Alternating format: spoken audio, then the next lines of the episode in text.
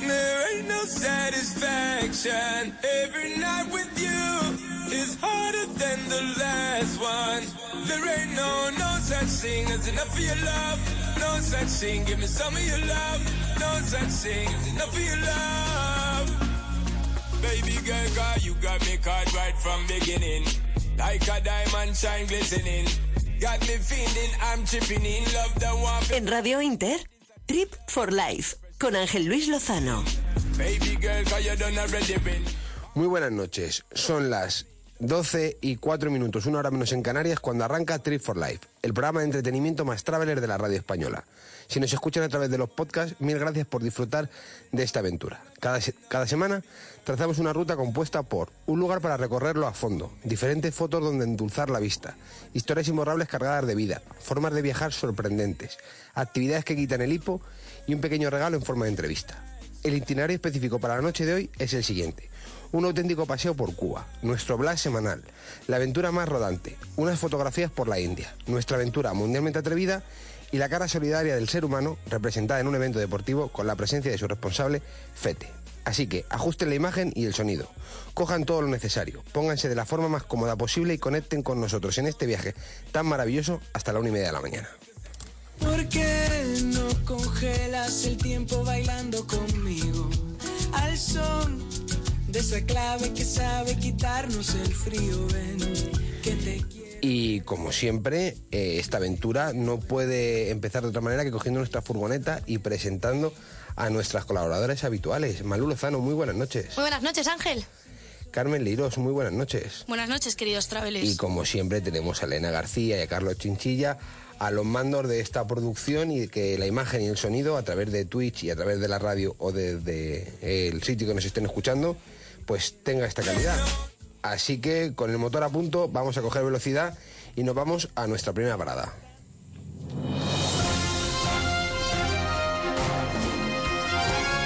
Noticias viajeras en Trip for Life. Y de las noticias viajeras se encarga Carmen Leiros. Comienza la venta de billetes de AVE low cost entre Madrid y Barcelona. Renfe ha iniciado a las 13 horas de este lunes la venta online de billetes del Albo, el tren AVE Low Cost, que se pondrá en marcha el próximo 6 de abril. La página web ha tenido problemas puntuales de conexión debido al número de usuarios que intentaban comprar sus billetes. Con el inicio de este nuevo AVE de bajo coste, la compañía ferroviaria ha lanzado una promoción. Ha puesto a la venta durante 10, di- durante 10 días mil billetes diarios a 5 euros para viajar entre Madrid y Barcelona. Además de los billetes promocionales, la operadora también comercializa ya los billetes habituales, cuyo precio oscilará entre los 10 y los 60 euros en función de la demanda. Fitur 2020 acaba con récord y fija el 20 de enero para arrancar en 2021. La Feria Internacional de Turismo, FITUR, ha cerrado su 40 edición con el mayor número de asistencia en su trayectoria. Ha alcanzado sus mejores cifras históricas, 255.000 visitantes, 918 expositores titulares, 11.040 empresas, 165 países y regiones y una participación internacional del 56%. La próxima edición de FITUR se celebrará del 20 al 24 de enero de 2021 en IFEMA Feria de Madrid. La 40 edición de FITUR ha sido la más sostenible de su historia, no solo por los espacios de IFEMA ha promovido para debatir estos temas, sino por la, calidad- la cantidad de empresas que ha llenado a esta edición su propuesta sostenible. Muchas gracias. Quédate cuatro minutos más que nunca te había tenido y sentido tan cerca y mis nervios van a bailar. Y bueno, una vez arrancado este viaje, Malu, ¿cómo empiezan las redes sociales? Pues las redes sociales empiezan por anunciarse, que ya sabéis que somos muy activos tanto en Instagram como en Twitter. También podéis vernos ahora mismo en directo en Twitch, como no. No estamos muy guapos precisamente, pero bueno, se hace lo que se puede con estas caras que nos ha dado la vida. Bueno, pues nuestros perfiles son Trip Life barra baja radio, recordad, el for es un 4, tanto en Instagram como en Twitter. En Twitch podéis buscarnos con Trip Life Radio, también en Spotify podéis escuchar nuestro podcast con Trip Life Radio y por último, si queréis mandarnos un correo así más convencional, pues a tripforlife.radio@gmail.com. Dios, quien no nos haya visto nunca pensaremos que somos fetos malayos, ¿sabes? O sea, única exclusivamente por la descripción. O sea, espero que esos habituales sepan que no y aquellos que, no, que tengan interés o curiosidad en vernos en la cara, pues ya saben, a Twitch. Así que ahora vamos a descansar un pelín y vamos a empezar a viajar. Trip for Life con Ángel Luis Lozano. Imperfecta que nunca podrías imaginar. No te sirvió con destacar en clase, ni con conseguir dedicarte a lo que más te llenaba, ni a nosotros con crear hace unos años el GLC, nuestro sub más exitoso. Por eso en Mercedes-Benz le hemos incorporado el sistema de inteligencia artificial MBUX y dos nuevos motores EcoBoost con etiqueta Eco. Descubre toda la versatilidad del GLC y la descarada deportividad del GLC Coupé. Nueva gama GLC, carácter inconformista. Ya en tu concesionario oficial. Citicar Sur, concesionario oficial Mercedes-Benz en Leganés y Alcorcón. Leisure Atelier quiere ser el Sancho de tu Don Quijote, la campanilla de tu Peter Pan, el Robin de tu Batman, en definitiva, la mermelada de tu tostada. Queremos ser tu segundo a bordo. Haremos que tus discursos suenen como los de Sócrates y que tu perfil se vea mejor que el de Brad Pitt. Ahora que ha quedado claro que somos el perfecto camarada, puedes contactar con nosotros a través de la página web leisureatelier.es. Gabinete Técnico, una gestoría con más de 25 años de experiencia. Ofrecemos todo tipo de servicios para su empresa, laboral, fiscal, contabilidad, además del actual y necesario servicio de personación y seguimiento hipotecario. Puede encontrarnos de lunes a viernes de 9 a 20 horas. Gabinete Técnico. Contacte con nosotros en el teléfono 91 892 2383. Estaremos encantados de acompañar su negocio por el camino del éxito.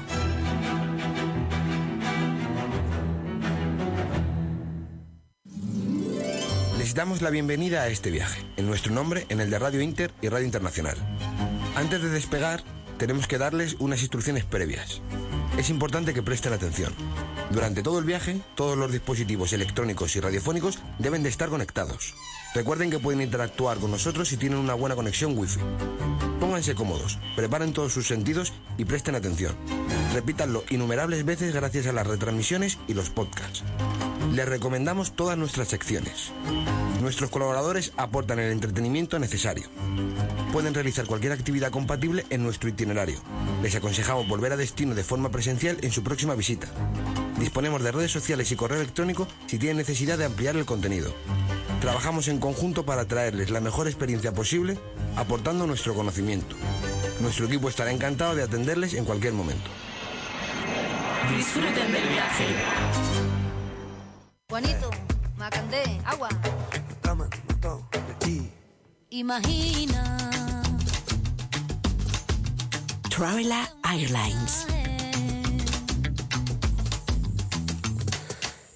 En esta ciudad la vida transcurre entre música, costumbres, gentío y atractivo turístico de mucho valor. Sones cubanos resuenan en calles repletas de personas cargadas de sonrisas que se contagian entre los visitantes.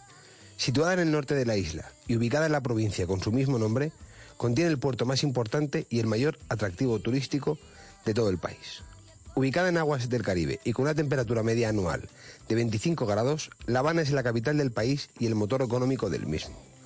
Aunque la contaminación afecta negativamente sus costas, sigue teniendo zonas, conocidas como malecones, donde la belleza cubana alcanza su esplendor. Albergando en su interior La Habana Vieja, patrimonio mundial por la UNESCO, es de gran valor poder conocerla. Cayo Hueso, San Lázaro y las zonas periféricas son lugares capaces de otorgar a este punto del mundo la categoría de ciudad jardín. Fundada en 1515, estamos en la sexta ciudad fundada por la corona española en el Nuevo Mundo. Bienvenidos al Rincón del Caribe con un sabor tan propio que nos impregna y nos impregnará para siempre.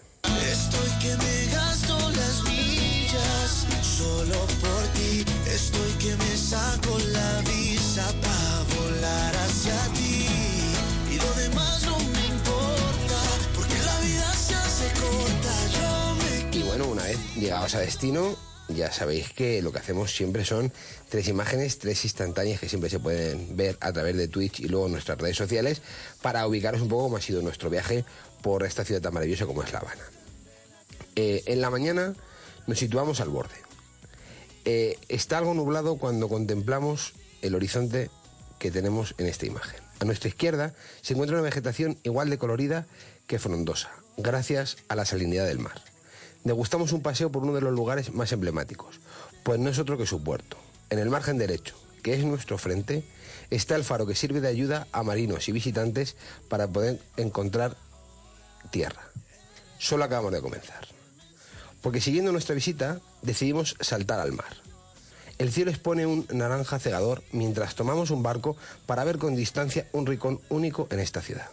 Coches considerados clásicos circulan a nuestros pies mientras la ciudad se desarrolla en el frente. Blancos mezclados con piedra y colores combinados con edificios emblemáticos son el distintivo de su perfil mientras seguimos nuestra ruta. Pero cuando la noche empieza a asomarse y el naranja se cambia por tonos rosados y violetas, nosotros llegamos a tierra. Entre la humedad y la calidad y la calidez del malecón, se nos pega a la vista a un clásico como la ropa se nos pega a nuestro cuerpo. Un neón verde en el frontal de un Chevy antiguo sorprende, y más cuando sabemos que se trata de un taxi. Con un fondo lleno de color y gente observando cómo nos atrae este lugar para vivir su noche, llega el final de nuestro viaje. Y bueno, ya que estamos ubicados, ya que hemos hecho una pequeña descripción del lugar, Carmen, yo creo que podemos empezar a hablar de historia, curiosidades, un poco de la ciudad en la que nos encontramos, ¿no? Por supuesto, os traigo algunas curiosidades que seguro que no conocíais de La Habana. A ver, yo digo, o sea, te pregunto a ti, Carmen. A mí me gustaría saber más sobre el Capitolio que está en La Habana y del que todo el mundo ha oído hablar bastante. Pues claro, mira, te cuento. El Capitolio es uno de los edificios más característicos de, la capital y está situado en el corazón de La Habana. Está inspirado en un estilo neoclásico y para que te hagas una idea es similar pues, a la Basílica de San Pedro de Roma o, por ejemplo, el Capitolio en Washington de Estados Unidos. Se inauguró el 20 de mayo de 1929 y lo más característico es su cúpula dorada que es lo, más visible del palacio. Sin embargo, lo que no todo el mundo sabe es que el verdadero tesoro lo encontramos en el suelo, porque está marcando el kilómetro cero de una arteria que ya casi pues nadie usa para recorrer esta isla y se llama la carretera central. Y oye, ¿nos puedes contar un poquito sobre ese diamante tan famoso, el Capitolio de La Habana, Carmen? Claro que sí, yo os traigo buenas curiosidades. Este diamante, el del Capitolio de La Habana, es una piedra que estaba vinculada pues, a muchas historias. Una de ellas es que se dice que su origen se debe a la realeza rusa y perteneció a la corona del último zar, Nicolás II. Cuando los bolcheviques se hicieron con el poder en la Revolución Rusa, el zar pues, fue obligado a abdicar y además esto provocó pues, que se le quitasen todas las riquezas. Entre ellas, pues, las, las joyas confiscadas estaba esta corona, de la cual quitaron todos los diamantes y entre ellas, pues esta piedra de la que estamos hablando. La joya se colocó en el Salón de los Pasos Perdidos del Capitolio de La Habana y su ubicación marca el punto cero donde parte la carretera central de la que he hablado antes que recorre la isla. Pero, caprichos del destino, la piedra desapareció en 1946. ¡Qué raro! Total. no, hombre, vamos a pensar que la gente es buena y nos roba, ¿sabes? Sí, por lo visto, la robaron sin dejar rastro. Y un año después devolvieron, eh, o sea, la devolvieron en un sobre sin remitente. ¿Cómo os quedáis? Hombre, pues un poco fría, ¿no? Porque ¿para qué la quieres y luego la devuelves? Bueno, por lo menos vamos a pensar que pues hicieron las cosas bien, se arrepintieron. Está bien. Eh, ha quedado muy bien. O sea, no podemos contar los entresijos de la historia de cómo una piedra de un valor que no sabemos cuál es aparece un año después en un sobre. O sea, eso no lo contaremos, no lo sabremos nunca. O sea, algo pasó aquí, ¿no? ¿Qué ocurrió? Bueno, pues eso lo dejamos a cadenas de investigación o otro tipo de gente que no viaje tanto o que si viaje se dedica a esto. Total, y además me parece una buena trama para una película. Lo dejo ahí. Pero bueno, así que cuando fue de vuelta a su origen en el corazón del Capitolio, pues os diré que en 1973 se sustituyó por una réplica, ¿sabes? No querían que les volviese a pasar, cosa que se entiende.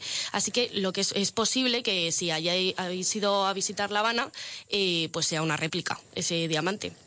Eh, a ver, visto? O sea, esto es, eso es interesante, ¿no? Pero vamos a intentar saber un poquito más de la ciudad y por eso eh, te voy a decir que por qué la llaman la ciudad de las columnas, que esto es pregunta para subir nota. ¿eh? Efectivamente, me gusta que me hagas esa pregunta. Todo viene del escritor cubano Alejo Carpier, uno de los personajes más conocidos de la literatura latinoamericana, y llamó a La Habana la ciudad de las columnas por todas aquellas pues, que bordean las calles de la capital y sostenían amplios portales. Seguramente los que visitéis o vayáis a visitar esta ciudad daros cuenta o pues fijaros bien, eh, de, pues de esto que está lleno de columnas. Además, estas columnas servían para proteger a la población de los frecuentes aguaceros y del sol ardiente del trópico. Y ya que estamos hablando así de la ciudad y tal, me suena que he oído mucho sobre el callejón de Temple. No sé si puedes contarnos un poquito, Carmen. Claro que sí, yo os cuento un poquito porque además es una monada. Porque es una calle súper pequeña de La Habana y podría decir que sería pues digna candidata del libro de los récords. Mide solo 20 metros de largo y 3 de ancho. Este callejón lo encontramos en el centro de la ciudad, así que es fácil que, que podáis pasar por ahí, justo detrás del temple, el monumento que simboliza donde fue fundada la ciudad.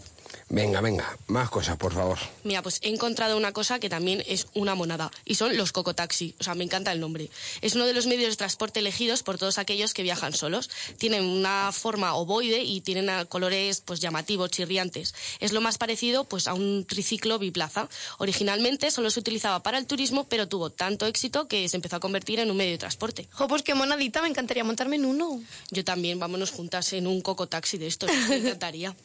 Y otra de las curiosidades de La Habana que eh, puedes visitar en la perfumería Habana 1791. Y esto es muy curioso porque las fragancias que allí se crean eh, toman como referencia el estilo y la vida de personalidades cubanas, eh, generando esencias propias de cada uno de ellos. Qué curioso y a la vez un poco... mm. Pensar Es que recrean como- una fragancia inspirándose en mí me da que pensar. Mal uno se fía. No, pero yo creo que es algo como muy original y es así como puedes eh, comprar pues fragancias recreadas pues en el hermano de Napoleón, la condesa de Merlín, muchas cosas. ¿Qué os parece? Mm, No, no, yo creo que es muy, muy interesante, ¿no? Además, aparte del cocotaxi, hay que decir que un método típico de viajar en La Habana es la guagua. Y la guagua no es conocido como a lo mejor en Canarias se llama así el autobús. O sea, la guagua es un medio de transporte eh, privado, pero que al final consiste en montarse en coches de particulares y compartir el viaje como a día de hoy podéis hacer con un Uber, por poner un ejemplo. ¿no? O sea, alguien hace un recorrido de su casa al trabajo y a lo mejor ese recorrido son de 3 kilómetros, por poner un ejemplo, y hay personas que tienen que hacer ese recorrido y parar, eh, yo sé, un kilómetro antes de que llegue a destino. Bueno, pues te montas con él, acuerdas un precio y se lo pagas a él y te dejan el sitio. Y es una forma muy rápida de viajar porque normalmente los autobuses propios, digamos, de La Habana están muy colapsados, llenos de gente, viaja despacio, muchas paradas. Bueno, pues una forma, digamos, eh, de viajar relativamente deprisa en La Habana siempre ha sido esta forma y lo llaman guagua, que no es lo que conocemos nosotros tradicionalmente como guagua, en este caso los canarios más que nosotros, porque si aquí en Madrid, que es donde estamos nosotros en los estudios centrales, alguien llama guagua al autobús, me asusto, o sea, yo me preocupo. Hombre, tampoco es para preocuparse, pero sí sería raro. Pero bueno, ya- tanto que hablamos de transporte, yo creo que Malu, tú ahora te vas a poder encargar de, de todo lo que hay que hacer, te transportes como quieras, andando, en guagua, en autobús, en cocotaxi, ya como mejor te parezca, ¿verdad? Sí, alguna cosita tenemos que contar, sí. A ver qué vamos a visitar. Viajaremos de noche sin dormir, aprovechando el aire sin sufrir, descubriendo Rascando viajes. de vencer todas las fronteras siempre.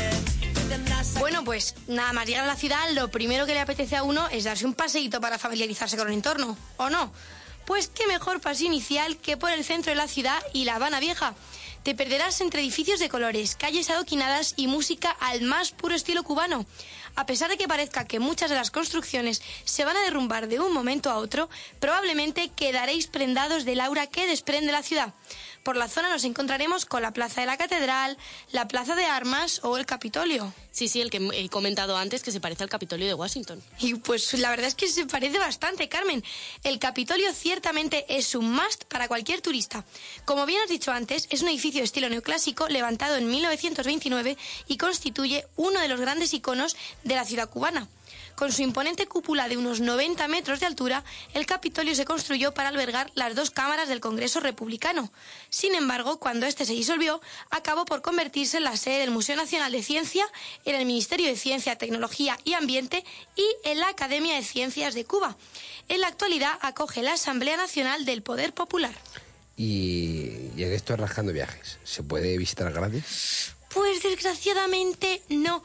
Pero ya que estamos rascando, lo que es gratis y además de muy típico es dejarse fotografiar por alguno de los cámaras que están en la escalinata del edificio. Bueno, a ver, gratis no, pero rollo 10 centavos, ¿sabes? O sea, un regaladito. Y nada, a cambio de unos dólares, pues ya sabéis que os sacan una fotito con sus cámaras antiguas. Vamos, un souvenir de La Habana fantástico. Y ya que estamos en La Habana Vieja, aprovechamos y nos damos otro paseíto, pero esta vez por el malecón. El singular paseo se extiende a lo largo de 8 kilómetros y une La Habana Vieja con la zona de El Vedado. Vale, ¿y se te ocurre algo así como imprescindible para hacerte el paseo? Pues mira, se me ocurren solo dos cositas imprescindibles. Una cerveza cubana en la mano y unas ganas tremendas de disfrutar del atardecer. Desde allí podremos ver cómo las olas pegan en las rocas mientras conversamos con algún local, que los cubanos son simpatiquísimos y seguro que pueden contarnos cosas interesantísimas sobre su ciudad y su país. Pero bueno, ya que hemos llegado hasta el barrio del Vedado, aprovechamos y hacemos una paradita en la zona, ¿o no? Pues allí mismo tenemos la Universidad de La Habana. Esta universidad, con casi dos siglos de fundación, es una de las más antiguas de toda América, aunque el lugar que ocupa hoy no se convirtió en su sede oficial hasta bien entrado el siglo XX.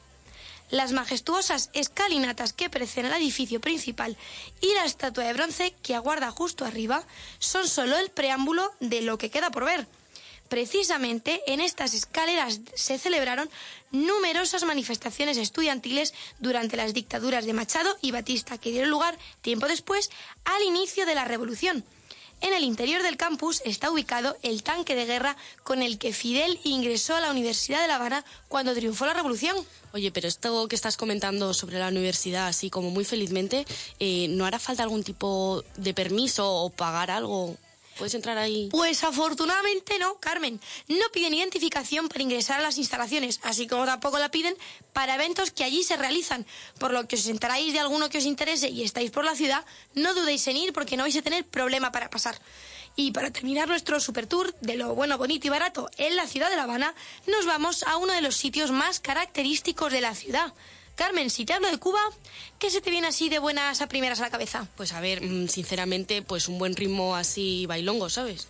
Pues justo en eso mismo pienso yo, Carmen. Pues si los espectadores piensan como nosotras, seguro que se plantean vivir una buena fiesta si visitan La Habana. Pues estamos de suerte, porque cerca de la universidad hay una calle impregnada de color y arte que se llena de ritmo y sabor los domingos desde el mediodía. Ubicado entre las calles Aramburu y Hospital, el Callejón de Hamel es una intervención urbana iniciada por el artista Salvador González Escalona, quien, con elementos reciclados, levantó esculturas y pintó gigantescos murales alusivos a Cuba y a sus rituales religiosos. Hombre, y ya que esto es todos los domingos, digo yo que la visita estará siempre más o menos con el mismo ambiente, ¿no? Hombre, hay ambiente siempre, pero ya sabes que el domingo al mediodía es el día grande, porque las bandas locales van allí a tocar y nos atrapan con su magnetismo instantáneo y vamos, forman una jarana de la buena. De la buena, buena. bueno. Ujú. Y bueno, no sé, a lo mejor queréis algunos consejitos. A ver, danos, a ver, cuéntanos así qué consejos se te ocurren y luego si acaso tenemos que ampliar, se amplía, nunca pasa nada. Pues mira, el primer consejo y fundamental tiene que ver con el dinero, ¿cómo no? Porque es muy importante que diferenciemos el cook del peso cubano. Vamos a ver, ¿cómo hacemos esto? Bien, normalmente eh, el cambio suele estar en torno a los 90 céntimos por cada unidad de cook, que es el peso convertible. Tenemos que tener en cuenta que este peso convertible no es el mismo que el peso cubano. El peso cubano tiene una equivalencia de 26 pesos cubanos por cada peso convertible. Y es muy probable, ya que somos turistas y tenemos cara un poco de tolais, que nos la quieran dar con queso. Así que en taxis como en comercios, cuando paguemos, aunque paguemos con cooks, van a decir, pues mira, somos muy avispados y te vamos a dar las vueltas en pesos cubanos. Y no va a valer nada lo que nos den. Centimillos, calderilla. Así que hay que tener ojito con los posibles timos que nos puedan hacer en comercios, como os acabo de comentar. Y algún consejillo más, pues mira, una muy buena idea es llevar siempre un paraguas encima.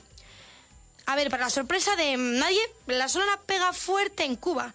Y aunque parezca una exageración, el paragüitas a modo de sombrilla cuando vas andando por una avenida con menos sombra que el Kalahari, ¿por qué queréis que os diga? Se agradece muchísimo. Y encima, como por allí los chaparrones sorpresa son más que habituales, pues mira, dos por uno en el paragüitas mágico de la suerte. Me parece buen consejo, sí, sí. Yo creo que siempre se lleva, ¿no? Sí, claro. verdad bueno, no, no es que siempre se lleve, mejor dicho. Vamos a ver, vamos a, ver, vamos a centrar este comentario. Siempre O se sea, lleva un paraguas, siempre llevas encima un paraguas. Muchísima, sobre todo la población asiática, suele viajar, digamos, con un paraguas a mano durante todo el año porque si no llueve hace mucho sol. Y como viven en, en climas bastante húmedos, enseguida el frío o el calor eh, les afecta. Y la lluvia de aquí, por ejemplo, la de Occidente, no es tan húmeda seguramente como sea la de Oriente. O sea, por tanto, digamos que eso siempre lo, lo tienen presente. Nosotros no tanto, pero bueno, está bien como consejito, ¿no? Porque al final siempre se puede decir eh, muchas más cosas en este caso. Otra cosa que ocurre eh, con los turistas en Cuba que siempre está bien. Si alquiláis un coche, saber que por llevar ya matrícula, digamos, de coche de alquiler, que eso está representado por las empresas que son capaces de operar en La Habana, eh, ocurre una peculiaridad y es que eh, en el momento que os vea la policía o hagáis una infracción, estáis muchísimo más identificados que cualquiera de la población eh, local. Por tanto, tenéis que tener muchísimo cuidado, además de que también sois, o podéis ser, mejor dicho, objetos de algún tipo de timo o estafa, haciéndose pasar por agente, digamos, de la autoridad, intentar cobraros una multa o, entre comillas, un soborno, para que podáis seguir circulando. Por tanto, hay que tenerlo muy claro y que además en La Habana, eh, o sea, en La Habana se encuentra la Embajada de España, en Cuba y por tanto si tenéis cualquier problema, bueno, pues siempre está bien, digamos, avisar de que estéis allí de vuestra estancia, tener números a mano, contacto, digamos, rápido con la embajada porque hay gente, hay paisanos muy muy amables, muy simpáticos allí en La Habana seguramente, ya contagiados un poco con tal. Y luego hay que decir sobre también, por ejemplo, fiestas eh, callejeras. Hay más sitios donde se hace, digamos, fiestas, digamos, callejeras en La Habana y, y además hay que decir que la típica música que se puede poner es la salsa, pero dentro de la salsa es la salsa cubana porque eh, no vamos a hablar de música, que esto no es un programa de música, pero si nos pondremos a hablar de música, podemos hacer una diferencia entre cada tipo de salsa que tiene cada país latinoamericano. O sea, la salsa en Cuba se baila de una forma distinta que se baila en Venezuela, por ejemplo, o en Colombia, o en Argentina. O sea, por tanto, digamos, tienen su peculiaridad en el baile y aquí se baila la salsa cubana. Eh, típica, por ejemplo, en Colombia, la salsa de choque. Pero bueno, ya hablaremos otro día de, de salsas y de bailes. Lo digo más que nada porque todos aquellos que lo sepan, oye, que se preparen antes de ir. Y si están allí, bueno, pues que cojan ahí un par de pasitos, digamos, que lo vean de los locales y que cubana. ya se adapten rápidamente a lo que se baila en la calle. Y no sé si tenéis que añadir nada más. O sea, yo he añadido así cosillas y tal, pero... Nada, hombre, siempre se puede decir muchísimas cosas, ¿no? Yo deseando ir a La Habana. Eh, hombre, yo como recomendación, ya que estáis en Cuba y estáis en La Habana, yo diría que, otro día hablaremos de ello, pero que salgáis un poquito con un coche, con una ruta que hay, con una guagua o con lo que sea, y vayáis a Varadero, que está muy cerquita de La Habana, y que merece de verdad muchísimo la pena también. Si lo que queréis disfrutar es de playa, del ambiente, digamos, este que, que nos han vendido durante muchísimo tiempo en el cine, en televisión, de playa del Caribe, paradisiaca de Cuba, bueno, pues yo creo que seguramente las mejores estén allí en Varadero y está muy cerquita de La Habana, así que también es una gran recomendación eh, daros un paseo, ¿no? Pero tanto paseo y tanta historia, eh, me ha dado ganas eso de saber más historias, ¿verdad, Carmen? O sea, me ha dado Sí, sí, sí, sí. como cosilla, ¿no? Hoy vienen buenas historias. A ver, a ver, que las oigamos ahora.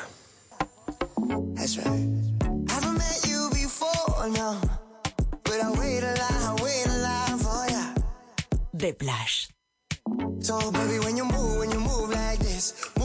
Hola queridos travelers, hoy es cierto que he dejado descansar a mis queridos Blas y voy a contar con ayuda de mis compañeros de viaje para que cuenten alguna anécdota que les haya ocurrido a ellos. Pero ya sabéis que antes os tengo que contar cómo podéis mandar vuestras historias viajeras o cómo podéis venir a contármelas. Muy fácil, tenéis que mandar un correo electrónico a la dirección de treeforlife.radio@gmail.com con asunto historia viajera o por cualquiera de nuestras redes sociales, tanto Twitter como Instagram. Y ahora sí, bienvenidos a The Blas. I feel your heartbeat all the time. And we were bound to the city light. Flashlights when we fall into that night. Bueno, como ya contaba al principio, hoy mis anécdotas viajeras las va a contar mis compañeros de viaje. A ver, Malu, cuéntame así, alguna cosa que te haya pasado divertida, que a ti siempre te pasa Espera, a ver, a ver, a ver, a ver. Antes de que arranque, por favor. O sea, hay que decirlo todo como debe de ser. ¿Y cómo debe que, ser? Hombre, lo que debe ser es que la gente nos lleva pidiendo semana tras semana que seamos también nosotros los que contamos historias, porque claro, o sea, supón que aquí traemos un montón de gente que cuente sus historias viajeras, hacemos un programa de turismo en este caso y nosotros tampoco soltamos mucha prenda, ¿no? algún, algún comentario jocoso alguna vez, pero bueno, tampoco... yo lo he contado de esta forma para que no parezca que os estoy intentando poner en un aprieto, porque igual que vienen nuestros queridos oyentes a contarnos sus historias, pues eso, yo quiero que vosotros pues que también os mojéis un poco. A nosotros nos encantan los aprietos. Pues venga, Malu, eres la primera desfilando. Cuéntanos. Mira, hablando así de Cuba, me ha venido a la mente la rozola cubana y la rozola cubana me ha hecho acordarme de la comida en general. Y me ¿Cómo ha te acordado... gusta la comida, eh? Sí, me encanta comer, Pero Carmen, qué- ya lo Qué sabes. bien hilado está esto, ¿no? Sí, sí, sí, yo todo lo hilo perfectamente, a la perfección. Pues me he acordado de una anécdota que tiene que ver con la comida que me sucedió este verano en Japón, en Osaka. Y bueno, pues pasaba que, no sé si lo sabéis, pero en Japón, en todos los restaurantes, en la entrada hay vitrinas en las que se exponen réplicas de la comida que hay en el restaurante. Pero, fa- o sea, falsas. Sí, claro, o sea, parece de, verdad. De verdad, son súper realistas. Se llama Sampuru, ¿vale? Este tipo de, de réplicas que hacen de sample de el inglés. Pero bueno, básicamente con mm, plástico líquido o cera o silicona recrean los platos. Qué chulo. Lo- sí, sí, lo que hace el restaurante es hace fotos a los platos que cocinan ellos, se las mandan a los artesanos de este tipo de platos y ellos ya pues hacen según la foto el plato tal cual. Y de verdad que son súper realistas. Hago un paréntesis para pedir oyentes o alguien que en Japón haya intentado robar ese plato para comérselo y resulta que cuando se ha dado cuenta y ha salido corriendo ha dicho, pues esto no me lo puedo comer. O sea, Espérate que nos queda la historia de Malu, a ver Sí, cómo, claro, cómo va esto. No, pero yo, claro, iba andando por las calles y yo veía los platitos y, vamos, se me ponían los ojos ojipláticos. O sea, yo quería un plato de comida. Porque era comida que no se ponía nunca Pero mala. Querías llevártelo de recuerdo. Claro, Qué claro. ilusión. Eso, eso. Yo quería despertarme y ver un plato de ramen justo al levantarme por las mañanas. Qué apetecible. Claro, claro. Yo, yo dije, quiero un platito. Pero yo no veía dónde venían los platitos. Digo, qué disgusto. Esto era en Tokio. Bueno, pues luego nos fuimos a Osaka, mi amiga y yo. Y esto que estamos paseando yo, Natalita, Natalita, que yo quiero un plato de comida. Natalita, ¿te puedes callar ya? Estás poniéndome la cabeza como un bombo. lo que te... Sí, sí, bueno, pues... cono- conocemos tu cansancio respecto a, a- a comida se refiere siempre.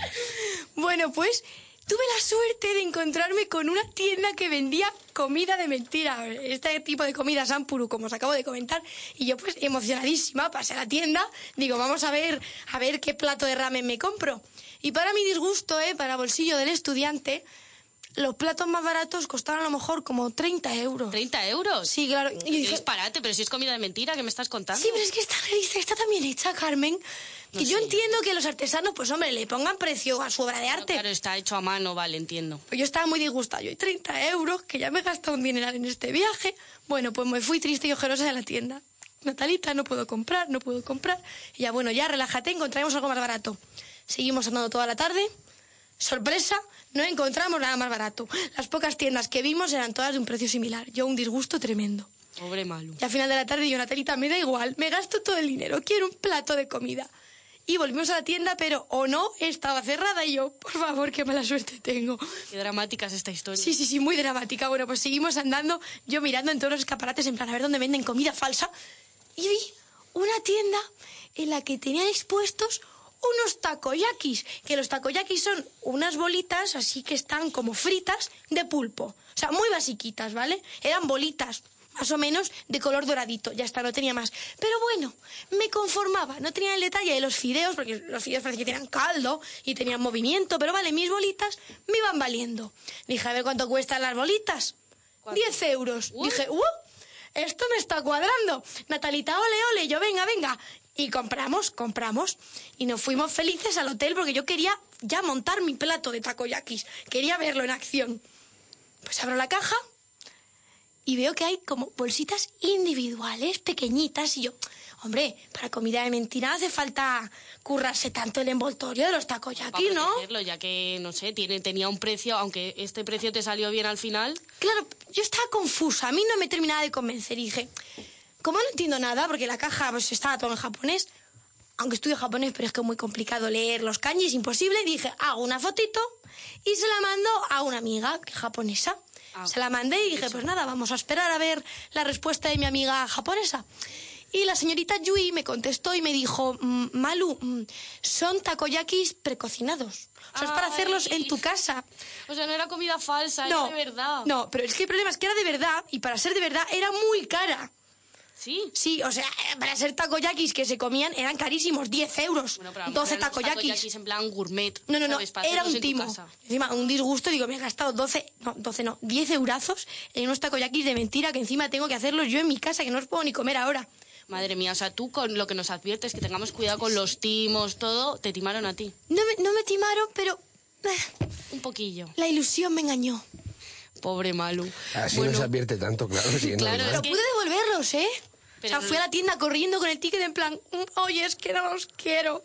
¿Y los devolviste? Sí, pero se me olvidó meter un takoyaki sin querer, así que me llevé un takoyaki precocinado de recuerdo a casa. Bueno, eso yo espero que... Ah, ¿Lo cocinaste bien, o te- algo? te lo- No, no, no, está en la bolsita de recuerdo. Ah, ibas a decir, no te lo comas ya, claro. no, Claro que sí. no se me No se ocurre. ocurra, claro, fatal. Eso es. Y bueno, Ángel, ¿tú tienes alguna anécdota que no sea tan dramática? ¿O vamos a ir por ahí? A ver, es que antes cuando estábamos en la redacción haciendo el repaso y tal, y me preguntabas, eh, que a ver qué, en el atraco que te voy a hacer hoy en antena, a ver qué nos cuentas y tal, ¿no? Me ha parecido una buena historia eh, hacer de una cosa tan sencilla como, como es eh, al final la síntesis de todo lo que voy a contar, una cosa tan compleja. Y, y vamos a partir de ahí, ¿no? O sea, voy a poner en situación a la gente, ¿no? Seis amigos, eh, no mi primer viaje, en este caso ya solo por Europa, pero a lo mejor sí el de un par de ellos. Y en esa conversación que tienes en un bar o en la calle, ¿a dónde vamos? Tal, no sé qué. Bueno, pues una de las conversaciones típicas que creo que ha tenido muchísima gente y que seguirá teniendo mucha gente es, eh, elige país y el billete más barato de ese país, allí vamos. Bien, pues eh, abrimos la aplicación que fuese. Pero en el momento. En el momento, cuando lo fuimos a coger, eh, decidimos que era Italia nuestro destino y dio la casualidad, por cosas, entiendo yo, de los algoritmos de Internet, que ese día el sitio más barato para comprar un billete a Italia era Venecia.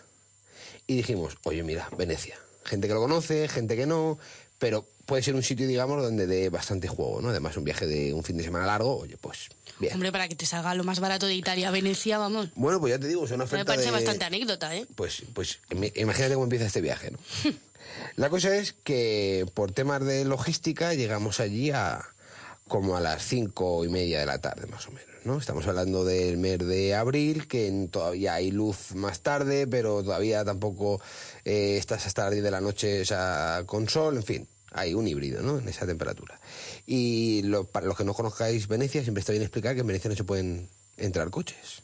Por tanto, una vez que llega a un punto, digamos, en el cual no tienes retorno y tus piernas serán el único motor que utilices por la ciudad, ¿no? Bueno, puedes coger barquitos, góndolas y demás, pero digamos que turista normal, sobre todo el joven, pues A pata. maleta y piernas y vas andando, ¿no? Bien, pues tuvimos la suerte de que allí donde nos alojamos, que era una casa bastante grande, pues hubo un- el señor propietario o quien fuese muy simpático que estaba esperándonos allí en el punto de encuentro y nos llevó por toda la ciudad, ¿no? Pues imagina, seis chicos, tal, no sé qué, allí de risa, buah, vamos a tomarnos tal, vamos a tomarnos cual, que si zumo de limón, que si hay una fiesta tal, que si un local, que si me han escrito, que si tengo unos, unos amigos, unas amigas, en fin, ya sabéis, ¿no? Pues ibas hablando, ¿no? Mientras llegábamos a la casa. Total, que sueltas allí las maletas y demás, rápidamente tal, la gente eh, se ducha, tal, se cambia, pum, sale. Bien. Sale, ya estaba, se estaba yendo el sol. O sea, aquí ya no hay sol, tal, no sé qué, llegas a la zona, digamos, donde hay bares, tránsito, no sé qué, gente, ah, buenasera, tal, no sé qué, no te pones allí loco, ¿no? Tal, que si, que si quieres cenar pizza, que tal. En fin, total, que la cosa es que esto se pone, que hablamos de una y media, dos menos 20 del primer día de viaje cuando decimos, bueno, mañana más y mejor, yo creo que ya es hora de levantarse y mañana madrugar para ver cosas. Bien, perfecto. Pues si alguien ha escuchado todo lo que acabo de contar, eh, esos seis chavales en los cuales me incluyo no estaban haciendo caso en el viaje de ida para llegar a la casa. Y el de vuelta le hicieron sobre la marea que había de gente a las 7 de la tarde yendo hacia el centro de Venecia.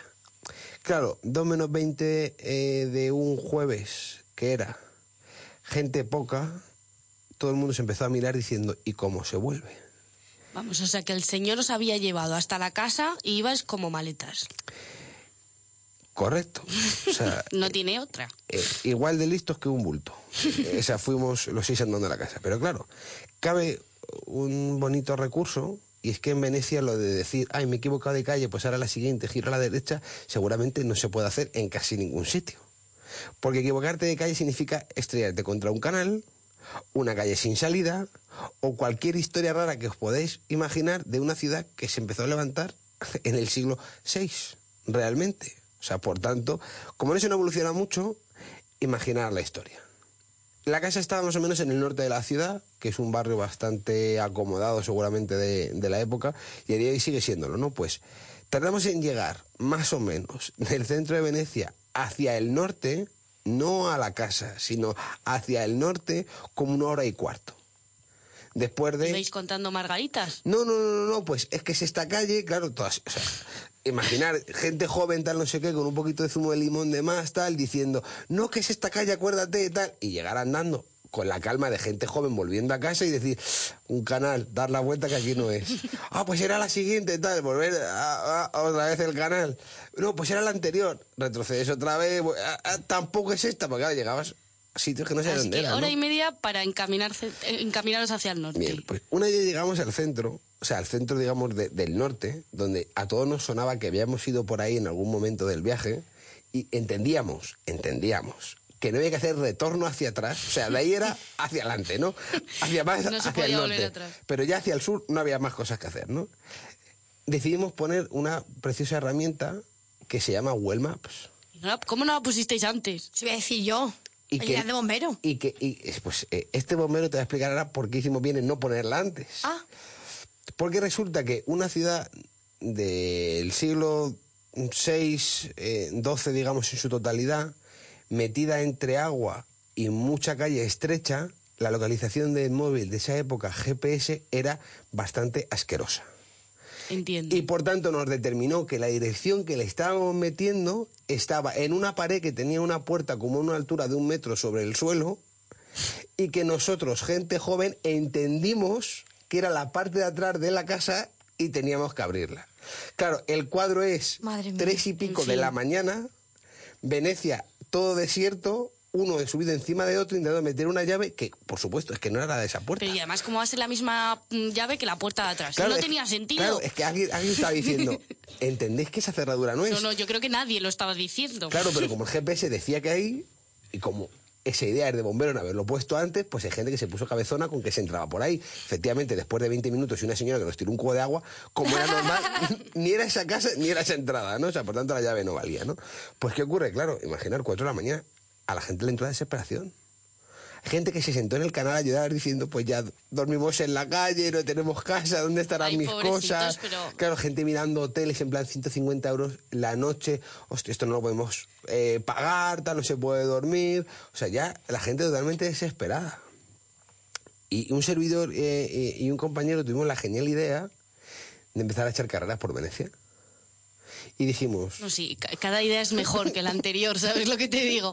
y dijimos, tú recorres un callejón, yo el otro, el paralelo, el primero que vuelva, eh, le ven los otros y le avisan por teléfono al otro para decir, por donde ha ido este no es, tú sigue de frente, ¿sabes? O sea, para ir, digamos, descartando zonas más rápido. Y así, 20 minutos después, conseguimos encontrar de verdad dónde estaba nuestra casa. Madre mía. Y por tanto, una cosa que empezaba como a las 2 menos 20, entraríamos como a las 5 menos cuarto o 5 de la mañana a la casa donde estábamos. Así que de una cosa tan fácil o tan sencilla como puede parecer perderse, se convirtió en toda una odisea, la verdad.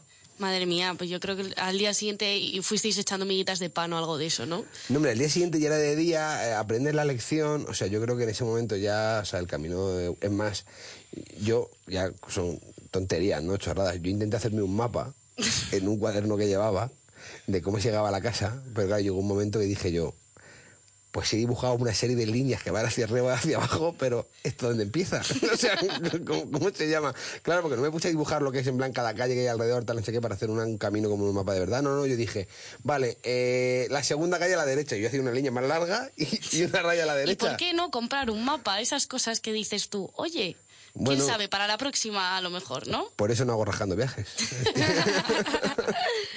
Bueno, queridos travelers, ya veis que, que aquí mis compis de viaje pues también tienen anécdotas viajeras divertidas y ya os recuerdo cómo podéis venir aquí a contármela o si nos las podéis mandar pues es una nota de voz o con un correo electrónico a triforlife.radio.gmail.com con asunto historia viajera. Más que nunca te había tenido y sentido tan cerca y mis nervios van a bailar. Bueno, yo creo que eh, hoy se me permite decirlo, ¿no? O sea, hoy se me permite sentar a Wilson en el micrófono, ya que hemos estado en La Habana, ¿no? Siéntale, hijo, siéntale, que lo estás deseando. Oye, Maru, mi reina, ¿cómo está la red? ¿Están crazy o están hot? No sé cómo están. Wow, qué cortada de rollo. ¿O están crazy hot? Mamita. A lo mejor ambas, a lo mejor ambas. Crazy Hot puede ser. Están confusas por el acento de Wilson, desde luego. Eso es lo que están. Pero bueno, si no queréis que estén confundidas, pues podéis aclararle un poquito las ideas a nuestras redes sociales escribiéndonos tanto Instagram como Twitter que es Trip for Life barra baja radio. Recordad, el for es un 4 porque somos muy modernos y ahorramos caracteres. Si queréis mandarnos historias viajeras, y como os ha dicho Carmen, pues a tripforlife.radio arroba gmail.com. ¿Que queréis vernos en directo? Pues estamos en Twitch ahora mismo y con tan solo poner Trip for Life Radio, pues ahí nos vais a ver guapísimos, estupendos, para que luego digan que nos llamamos feos, ¿eh? Es que la noche también nos confunde las redes sociales. Es verdad, es verdad, como a Dini nos confunde. Pero nada, sabéis que ahí nos tenéis y ya por último, si queréis iros a dormir, bueno, os lo perdonaremos si mañana escucháis el podcast, tanto en Spotify como en Google Podcast, eh, Unbox y demás. Pues perfecto.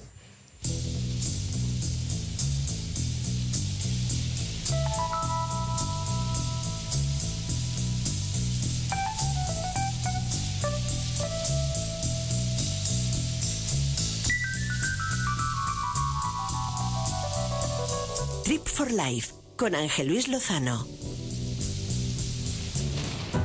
Gabinete Técnico, una gestoría con más de 25 años de experiencia. Ofrecemos todo tipo de servicios para su empresa, laboral, fiscal, contabilidad, además del actual y necesario servicio de personación y seguimiento hipotecario. Puede encontrarnos de lunes a viernes de 9 a 20 horas. Gabinete Técnico. Contacte con nosotros en el teléfono 91 892 2383. Estaremos encantados de acompañar su negocio por el camino del éxito.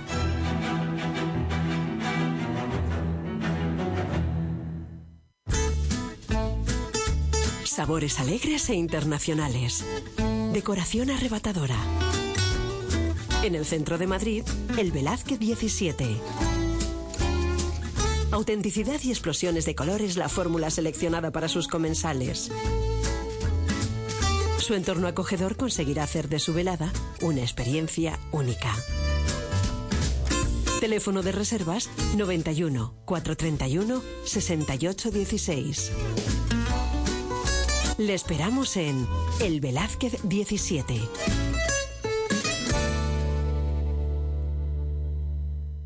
No te sirvió con destacar en clase, ni con conseguir dedicarte a lo que más te llenaba, ni a nosotros con crear hace unos años el GLC, nuestro sub más exitoso. Por eso en Mercedes-Benz le hemos incorporado el sistema de inteligencia artificial MBUX y dos nuevos motores EcoBoost con etiqueta Eco. Descubre toda la versatilidad del GLC y la descarada deportividad del GLC Coupé. Nueva gama GLC, carácter inconformista. Ya en tu concesionario oficial. Citicar Sur, concesionario oficial Mercedes-Benz en Leganés y Alcorcón.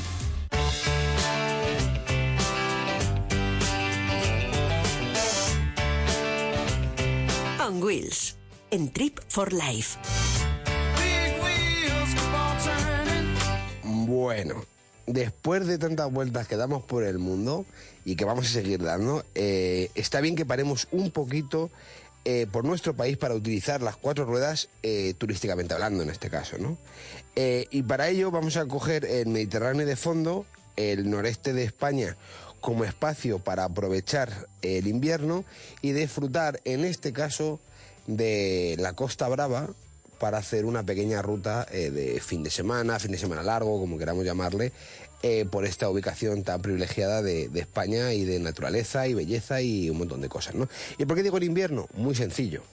Porque en verano es fácil ir a la Costa Brava, si queremos el agua del Mediterráneo un poquito más fresquita, con aire, con montaña, eh, en fin, una combinación de naturaleza y playa o mar-montaña que llamaríamos en este caso, bastante conocida, ¿no? A lo mejor en la península. Pero en invierno no es tan típico, los destinos de playa invitan a lo mejor menos a ir y sin embargo es un buen momento tranquilo para disfrutar de un buen paseo por la playa sin tocar o tocando el agua, cada uno ya a su, a su gusto, dar un buen paseo por la montaña y conocer de verdad lo que son las poblaciones que hay allí, la gente, el pueblo, pasearle sin aglomeraciones, ¿no? Y en este caso eh, os voy a proponer cuatro lugares que vamos a hacer justo después de que suene la música de motivación para empezar nuestro viaje.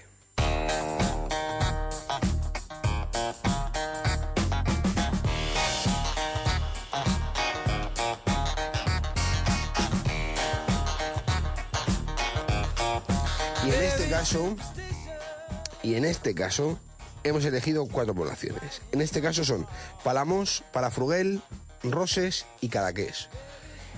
Estas cuatro poblaciones están ya justo en la zona, digamos, noreste de verdad, están justo, son paralelas más o menos a Girona como capital de provincia, porque pertenecen estas cuatro poblaciones a la provincia de Girona.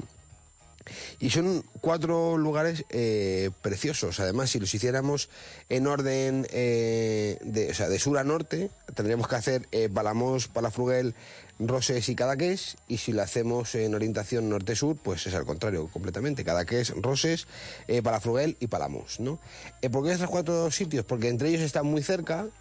La carretera que más comparten es la C31, que es una de las carreteras típicas de, de la Costa Brava en Cataluña y además de todo esto es porque en los cuatro sitios tienen cuatro vertientes distintas, ¿no? Si cada que digamos que sobresale por sus playas de piedrecillas, eh, unas calas de agua cristalina y un sitio con un ambiente precioso. Eh, Rosas destaca seguramente por su colina entera llena de casas justo enfrente al mar y un canal que hicieron eh, artificial que se mete dentro de la población para que la gente atraque sus pequeños barcos recreativos, porque grandes embarcaciones no caben, pero un pequeño barco, un velerito chiquitito y demás sí que entran por el canal y perfectamente llegan casi hasta la mitad del pueblo, cosa que es muy curiosa y verlo muy práctico.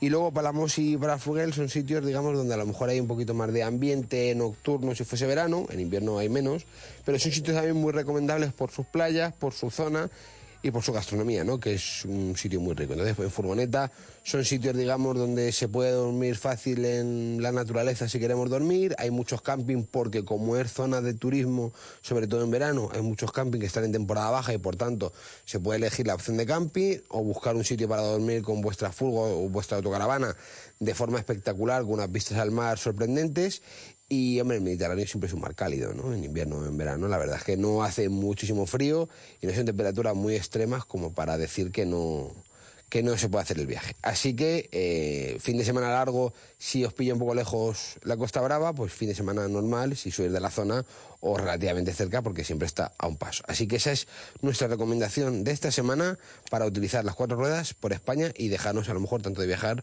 por otras partes del mundo. Posturea para que el mundo lo vea, que la vida con un filtro no es tan fea. Y si no te sientes guay, es porque tu autoestima se mide en likes y posturea. Trip Peak en Trip for Life. Que la vida con un filtro no es tan fea. Y si no te Pues esta noche he dicho, ¿a dónde nos vamos? Y mira, pues hemos acabado en Asia. ¿Dónde? Pues en la capital de la India, en Nueva Delhi. Aquí cerquita, ¿no ves? Ya al ladito, porque como tú has hablado de la Costa Brava, digo, pues venga, yo me voy más lejos. Ya total, ya que estamos, ¿por qué no? ¿Para qué escatimar? Bueno, pues a que no sabíais que el Taj Mahal tomó inspiración de otra edificación. Pues en efecto fue así, y esta se encuentra, como no, en Nueva Delhi. La tumba de Humayun se considera la primera tumba jardín, y en ella alberga los restos del emperador del mismo nombre, Humayun. Esta obra patrimonio de la humanidad es considerada una de las primeras muestras del arte arquitectónico mongol. Además de albergar al emperador, acoge otras tumbas menores y construcciones diversas. Eh, Curiosísimo, además, lo del arte mongol en India, que no te lo esperabas, ese giro dramático, ¿verdad? Total, a mí me ha pillado. La- Es que la- todos son sorpresas. la, la foto que juegas, en vez de decir, ¿dónde está Wally? O algo así, en plan, confundiendo al personal. A lo mejor ha sido eso un poco turbio ese chiste, pero vale. bueno, pues otro lugar que quedará estupendo en nuestro feed es el Fuerte Rojo, llamado así por el color de la piedra arenisca con el que se construyó. Construido entre los años 1638 y 1648, este complejo impresiona por sus enormes murallas de más de 6 kilómetros de largo con una altura de más de 30 metros en alguno de sus tramos y por las dos impresionantes puertas de acceso, la de Delhi y la de Lahore. El interior en verdad no merece mucho la pena, así que para las fotos nos conformaremos con la fachada exterior que es súper bonita. Y aprovechando que está cerca, voy a sugeriros un lugar más cercano a la cotidianeidad de los habitantes de Nueva Delhi, que es el mercado de Chandni Chowk. Este es el mercado más antiguo y con más movimiento de la ciudad. Las calles estrechas de este mercado se llenan de gente y vehículos de todo tipo, hasta resultar complicado ver las típicas tiendas de frutos secos y especias. Por tanto, este escenario solo es apto para aquellos fotógrafos un poquito más caóticos a los que la sobreexposición de estímulos y las multitudes no les alteren los nervios. Por el Instagram yo la conocí, ella me siguió y yo la seguí. No pude contenerme, fui y le escribí, hasta que el número le di. Y ahora Pero bueno, volviendo a las mezquitas, otra que se merece ser la protagonista de vuestras fotos es la mezquita Hama Masjid, una de las más impresionantes de toda Asia. Esta mezquita fue construida por el emperador Shah Jahan en 1644 y 1656 sobre una pequeña colina, desde la que tienes muy buenas vistas de la parte vieja de la ciudad.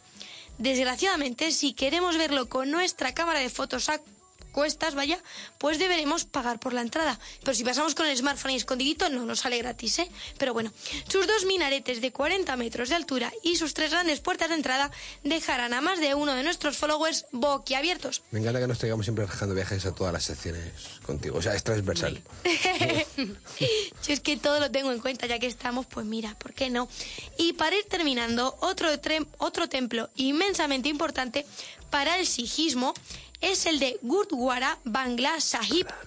Este templo construido en mármol, en el que destaca una cúpula dorada y una piscina sagrada, te permite conocer y acercarte un poquito más a las costumbres de los practicantes de la religión Sikh.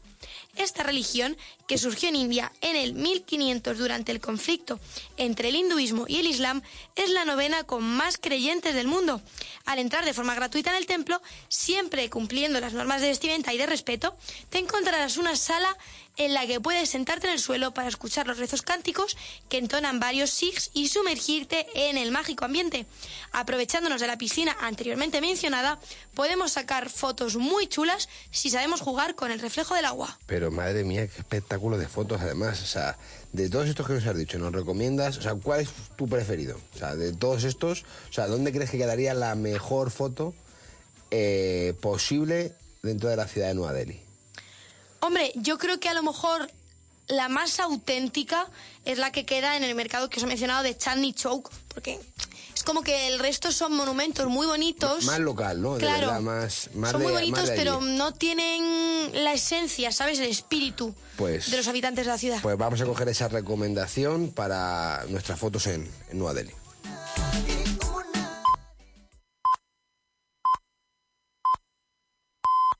Es la una, las doce en Canarias.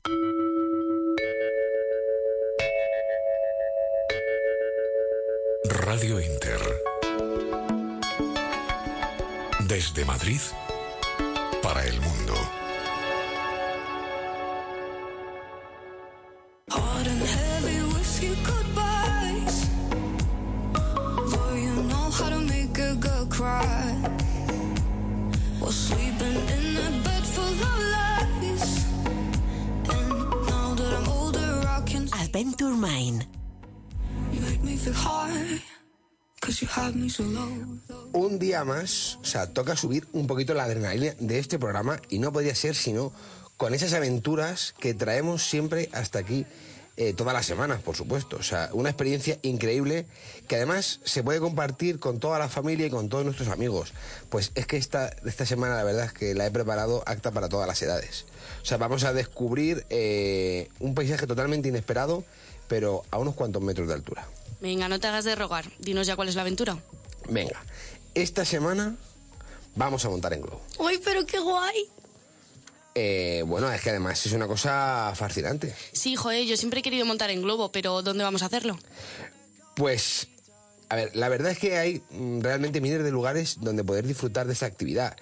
Pero nosotros nos vamos a mover un poquito y nos vamos a ir hasta Bagan, en Myanmar, ¿vale? Nos encontramos en una de las joyas de Asia. Porque ya que hemos hablado de Nueva Delhi, bueno, ¿por qué no quedarnos un poquito en Asia para montar el globo, no? Eh, y es uno de esos lugares donde el amanecer eh, aparece con una luz anaranjada que da un toque sobrenatural y es uno de los sitios donde todos querríamos estar una vez en, en la vida. He necesitado estar involucrado en un meollo cuestionado, casi siempre equivocado y me he dado cuenta que casi nunca cambio de rumbo. Pues sí, la verdad, ojalá poder presenciar un amanecer así como en las películas.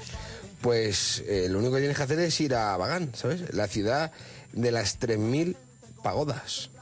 Y es que la llaman así porque en realidad eh, todavía quedan unas cuantas eh, por desenterrar eh, y sumarle a la grandeza de este lugar, pero desde luego que no hay eh, ninguna copia parecida de la calidad eh, de esta en todo el planeta. Pero, un momento, eh, a lo mejor es que soy la única que no lo sabe, pero antes de que sigas, eh, ¿pagodas? ¿Qué es? Las pagodas son edificios de varios niveles comunes en varios países asiáticos. O sea, la mayoría eh, se construyeron con fines religiosos. Vale, pues ya lo tengo más claro. Por favor, prosigue con la aventura. Bien, pues ya que me dejas seguir con la aventura, tengo que decir que Bagán es el atractivo más visitado de Myanmar. Está ubicado en la llanura central del país y es uno de los lugares más tórridos que al final hace que se convierta en un vergel durante la temporada de lluvias. Pero justo durante esta temporada se suspenden los vuelos en globo, así que no suele haber ningún problema. Ahora bien, tampoco podemos hacer esta actividad, ¿no? Claro. A nosotros que nos gusta mucho disfrutar de la naturaleza y de todo lo que ésta nos puede regalar desde el aire, eh, pues vamos a elegir eh, a los hermanos eh, Mongolfier. Idiomas, porque- idiomas ahí. Claro, ¿y por qué lo vamos a elegir? Porque, vamos a ver, en 1783 hicieron volar un globo aerostático, ¿sabes? Que ahora nosotros podemos coger para disfrutar de la Tierra y sus maravillas desde las alturas y hacer una actividad un poco diferente, pero que tiene menor riesgo que el paracaídas o el salto base que hemos contado en otros programas, por ejemplo. Oye, pues la de me está gustando bastante, Ángel. Eh, aunque eso no significa que te esté gustando, que no se puedan aportar sorpresas, emociones y sobre todo nos ofrece conocer un entorno de una manera totalmente distinta. Os diré además que los vuelos en globo comienzan muy pronto, en las primeras horas de la mañana, pero también os aseguro que el madrugón os va a merecer la pena. Hombre, seguro que merece la pena. Una experiencia así. Eh, en algunas zonas del vuelo, o sea, a nuestro alrededor, es probable que encontremos otros globos. Eh, además, cabe destacar que para los más desconfiados, a bordo estará con nosotros siempre un piloto y varios miembros de la tripulación que nos explican con exactitud los detalles del vuelo. Y bueno, cuéntanos cómo, cómo se despegue. Pues el despegue es muy suave y muy tranquilo. El globo irá ganando altura progresivamente sin movimientos bruscos. Eh, para los que parecen vértigo, hay que hacer un aviso. Presente. Porque la clave está en mirar al horizonte, señorita Jones. ¿Vale? Porque el vuelo va a durar más o menos una hora aproximadamente. eh, y es una aventura que realmente eh, nos va a gustar mucho porque además los paisajes que nos puede regalar la zona ¿no? de Myanmar es porque se puede disfrutar acompañado de cualquier tipo de persona que tenga más o menos vértigo o otro tipo de actividad. ¿no? A mí me apetece, o sea, me gustaría muchísimo montar en globo, pero sí que es cierto que el tema vértigo... mm, Bueno, a ver, el, glo- el globo al final, eh, hay que decir realmente, o sea, sinceramente, que es una actividad que cualquier persona puede hacer. Con más vértigo, con menos vértigo, bueno, pues al final tienes que centrarte un poco en lo que está ocurriendo dentro, ¿no? Si hay que mirar fuera, hay que mirar al horizonte, intentar no mirar justo eh, en vertical, intentar mirar siempre con un gran ángulo de visión hacia el horizonte para abrir al final, digamos, la visión a no ver justo debajo de tus pies la caída que pueda haber. Y además hay que decir que el tema de las temperaturas y tal hace, digamos, que los vuelos en globo se tengan que hacer, digamos, una hora muy temprana para hacerlos en buenas condiciones y que no haya ningún problema, ¿no? Al final, rachas de viento, temperatura y demás. Y es una actividad que también en el momento que hay algún tipo de problema o adversidad climatológica se suspende. Por el tema de que como cualquier persona puede montarse en ella y no es un deporte de riesgo al uso, porque dijéramos, vas a hacer paracaidismo, bueno, pues está bastante concienciado de lo que vas a hacer, saber de qué va eh, el tema y no te han invitado eh, a hacer paracaidismo si tú no quieres ir. Pero sin embargo sí que te pueden dar una sorpresa con un paseo en globo, ¿no? O sea, esa diferencia hace, digamos, que sea una actividad eh, deportiva bastante más regular o más controlada por las empresas o por la gente que los hace y suele ser eh, viaje maravilloso, ¿no? A la gente le encanta la experiencia eh, y hay que recordar que es eso, es una cosa muy tranquila para otras cosas que hemos dicho en esta sección, ¿no? Así que si os parece bien, damos esta aventura mundialmente conocida por terminada esta semana.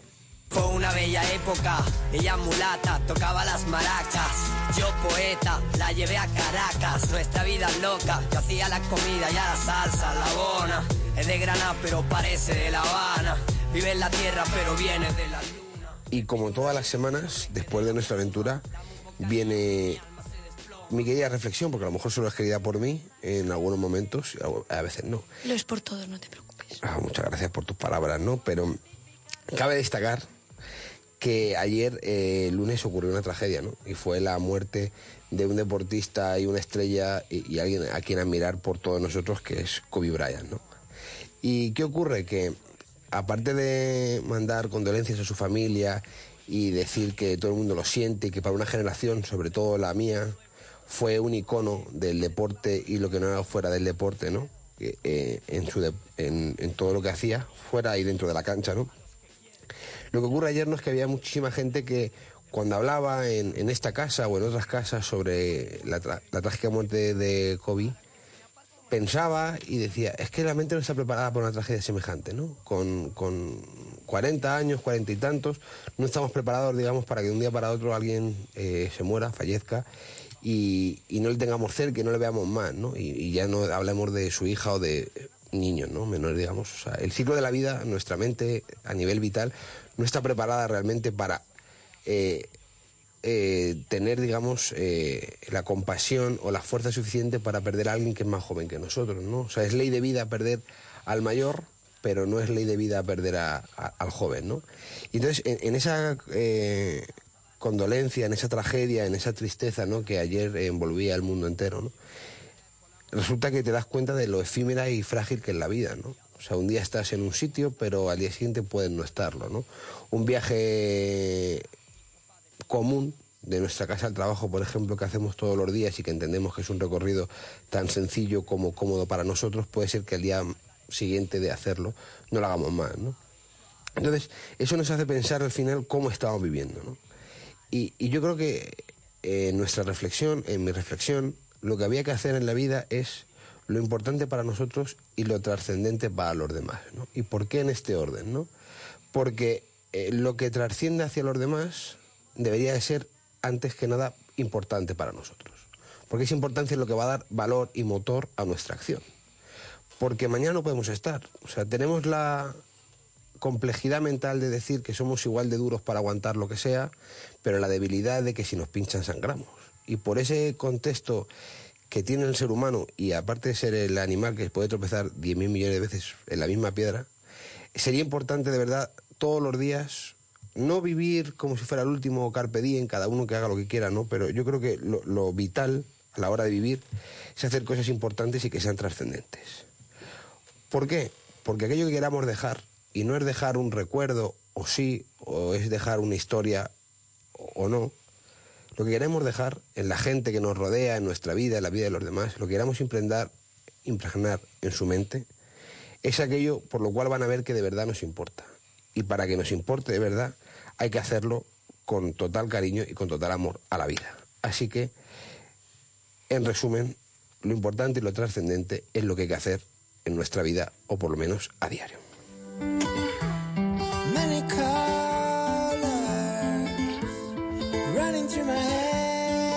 Ángel Luis Lozano presenta Trip for Life.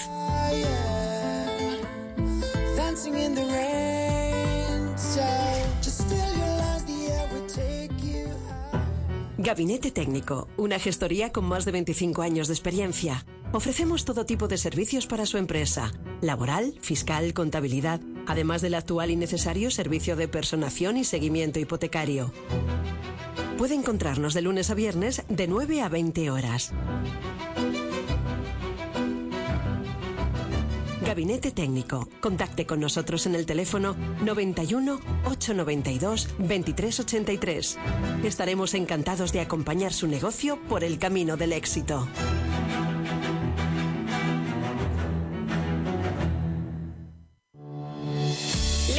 Leisure Atelier quiere ser el Sancho de tu Don Quijote, la campanilla de tu Peter Pan, el Robin de tu Batman, en definitiva, la mermelada de tu tostada. Queremos ser tu segundo a bordo. Haremos que tus discursos suenen como los de Sócrates y que tu perfil se vea mejor que el de Brad Pitt. Ahora que ha quedado claro que somos el perfecto camarada, puedes contactar con nosotros a través de la página web leisureatelier.es. No te sirvió con destacar en clase, ni con conseguir dedicarte a lo que más te llenaba, ni a nosotros con crear hace unos años el GLC, nuestro sub más exitoso. Por eso en Mercedes-Benz le hemos incorporado el sistema de inteligencia artificial MBUX y dos nuevos motores EcoBoost con etiqueta Eco. Descubre toda la versatilidad del GLC y la descarada deportividad del GLC Coupé. Nueva gama GLC, carácter inconformista. Ya en tu concesionario oficial. Citicar Sur, concesionario oficial Mercedes-Benz en Leganés y Alcorcón. Diario de un viajero. ¿Lugar favorito de España? Em, Denia. ¿País favorito del mundo? España. ¿Mejor lugar en el que haya estado? Río de Janeiro. ¿Último viaje? Denia con la familia. Eh, ¿País al que le hubiera encantado ir? Eh, Estados Unidos, por ir todos juntos. ¿Medio de transporte favorito? Coche y conduciendo ella. ¿Un objeto imprescindible en su viaje? Un pintalabios, antes muerta que sencilla.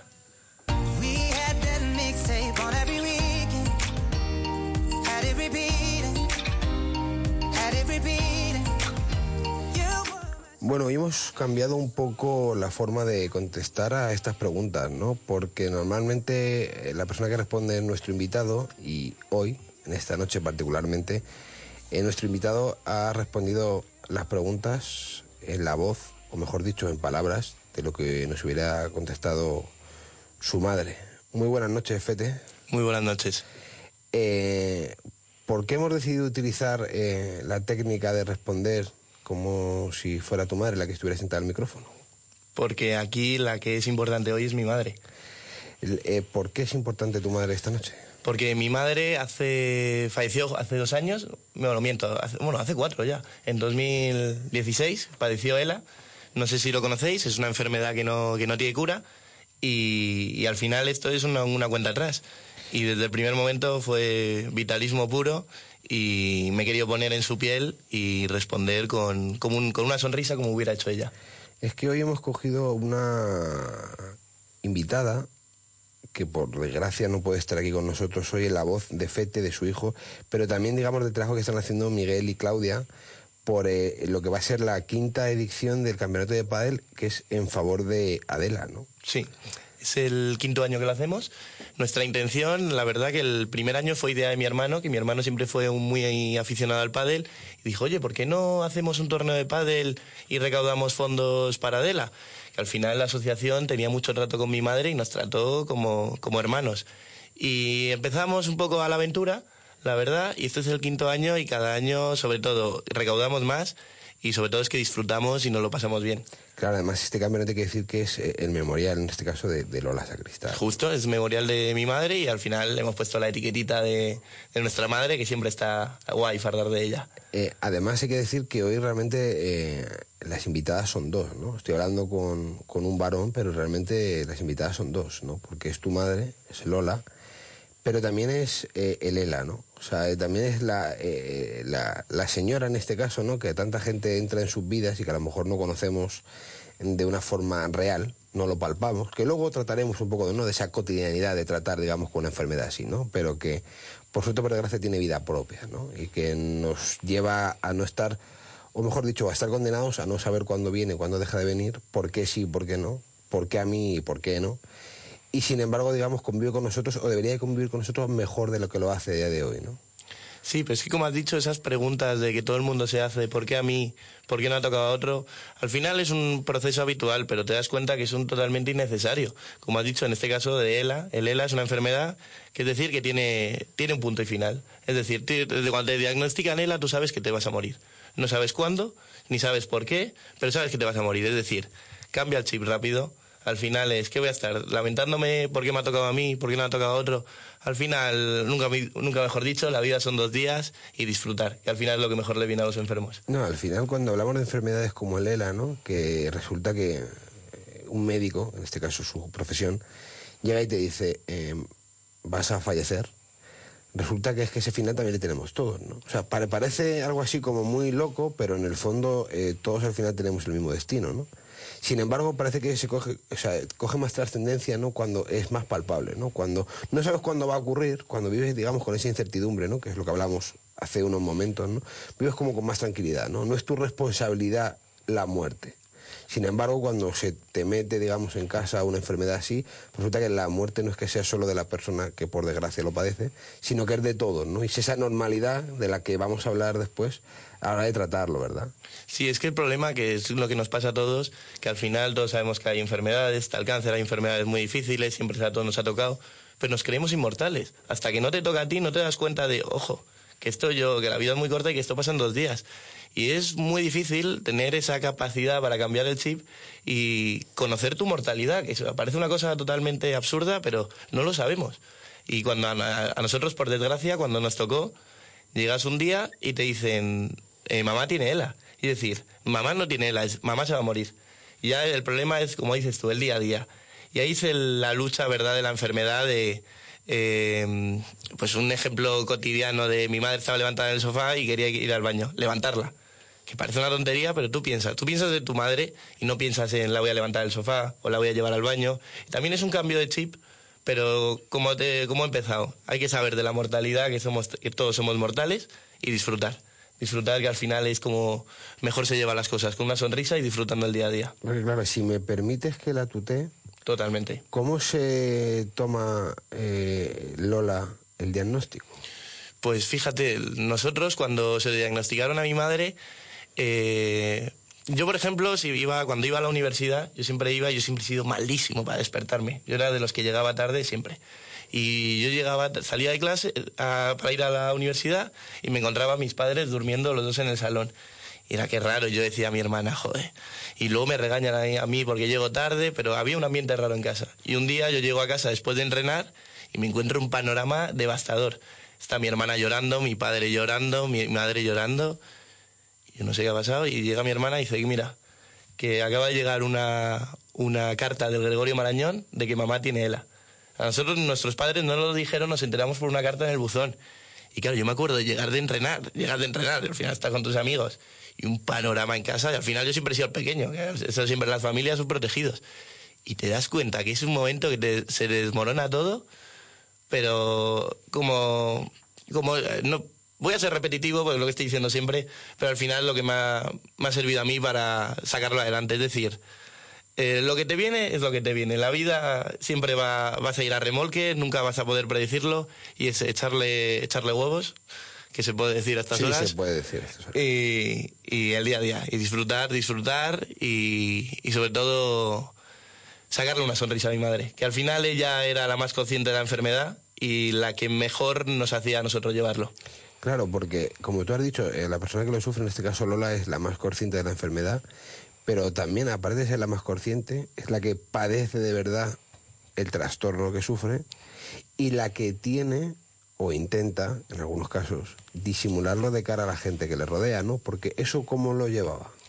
Pues mi madre siempre ha sido una persona muy, muy presumida. Para que te hagas una idea, mi madre cuando tenía la edad muy avanzada, la edad, perdón, la enfermedad muy avanzada, me obligaba a maquillarla. Yo estaba, eh, mi madre ya no podía usar las manos y estaba ella sentada en la silla de ruedas y yo maquillándola. Y Fernando, mira qué raya me has puesto, parezco una choni. Digo, mamá, pero por favor. Y al final esa actitud que tenía, que en el fondo sabía yo que era una máscara, pero te das cuenta que el día a día, ella su día a día lo hacía tan natural, me voy a maquillar, pues Fernando, ven, me voy a no sé qué. Al final los cinco estuvimos metidos en esa dinámica y lo vivimos en un proceso tan natural que, a ver, te hace más llevadero, nunca llevadero, pero te ayuda, la verdad. De, desde el día que os enteráis el diagnóstico de esta carta del Gregorio Marañón hasta que fallece, ¿cuánto tiempo pasa? Pues mira, eh, esto fue en, llegó la carta creo fue en febrero de 2015 y mi madre murió en mayo de 2016, que fue muy agresivo. Pero mi madre empezó a tener síntomas en noviembre de 2014, pero hasta que el problema que el diagnóstico es muy tardío y fue un año, también le tuvo muy mala suerte, que le tocó el ELA más agresivo y un año y, y dos, y tres meses. No, pues claro. imagínate. No, claro, porque es que al final hay procesos dentro de esta enfermedad que son más tardíos o que se dilatan más en el tiempo, ¿no? Y que a lo mejor esa eh, la forma de asumirlo, ¿no? Eh, es más sencilla o por lo menos te hace digerirlo con mayor eh, facilidad, entre comillas, y en este caso en, en el vuestro fue todo muy deprisa. O sea, no te das cuenta, como dices tú, vas a remolque completamente porque cuando quieres ser consciente de lo que estás haciendo o cómo tu vida ha dado un giro de 360 grados, casi que el círculo ha, Claro, ha terminado. tú piensas que en un año mi madre conducía, mi madre era una persona totalmente independiente, a los tres meses ser totalmente dependiente. Tuvimos que eh, cambiarnos de coche, un coche adaptado para llevar la silla de ruedas. Pues al final es, es un- en tan poco tiempo tantos cambios que yo siempre lo digo, que somos muchísimo más fuertes de lo que pensamos. Porque si a ti te dicen en frío, en un año te va a pasar esto y va a pasar esto, esto, esto, te vienes a- te- te- se te hace bola. Porque dices, madre mía, todo lo que viene encima. Pero al final tenemos una fuerza dentro que no lo sabemos y que las cosas se pueden, se pueden sacar adelante, que sí, que hay cosas muy duras en la vida, pero yo gracias a Dios no tengo queja de nada. Me ha tocado, como digo, siempre bailar con la más fea, que ha sido Lela, pero no tengo ningún ningún tipo de arrepentimiento ni nada. Yo estoy muy contento a pesar de la enfermedad que tuvo mi madre y muy orgulloso de ella. Que tenéis que preguntar algo respecto a, a todo esto. Pues sí, a mí me gustaría que, que retomáramos eh, el tema de- del campeonato de pádel para conocer un poquito más. Eh, por ejemplo, eh, cuándo se va a celebrar, eh, las parejas, cómo te puedes apuntar. Pues el campeonato de pádel es el 25 de abril de 2020, lógicamente. Eh, toda la información está en la página de Instagram que es arroba venceremos a la ELA y en Facebook eh, vencer, eh, torneo, eh, arroba torneo padelela. Y ahora eh, iremos ampliando la información y tenemos un correo eh, bueno, bueno, lo doy ya, pero tor- arroba torneopadelela arroba gmail.com, que es para todo el tema de inscripciones y todo, pero os tengo que decir que un poquito de calma, que estamos todavía en proceso, que estas cosas despacito y con buena letra. Se está cocinando. ¿Y nos puedes contar eh, así la primera vez que, que, que se realizó el, el campeonato? Por ejemplo, ¿cuál es un recuerdo así bueno que tengas? Buah, yo el recuerdo que tengo del primer, el primer torneo, de hecho, creo que fue, eh, coincidió con la final de Champions del Madrid Atleti en la undécima. Y al final siempre buscas una fecha que sea así significativa para que la gente vaya al club de pádel, que consuma, que esté ahí. Pues yo el, el primer, el primer, eh, el primer torneo, el recuerdo que tengo es de haberme lo pasado muy bien, de haber estado muchos amigos, mucho, mucha gente. A mí me eliminaron al primer partido, pero me lo pasé muy Vaya. bien, todos juntos y, y al final cuando pierdes en el pádel una cervecita lo arregla todo. Hay que decir, eh, hay que decir que además eh, este, estas ediciones eh, son promocionadas por gente porque ahora muy conocida. ¿no? Hay mucha gente que apoya a Lela.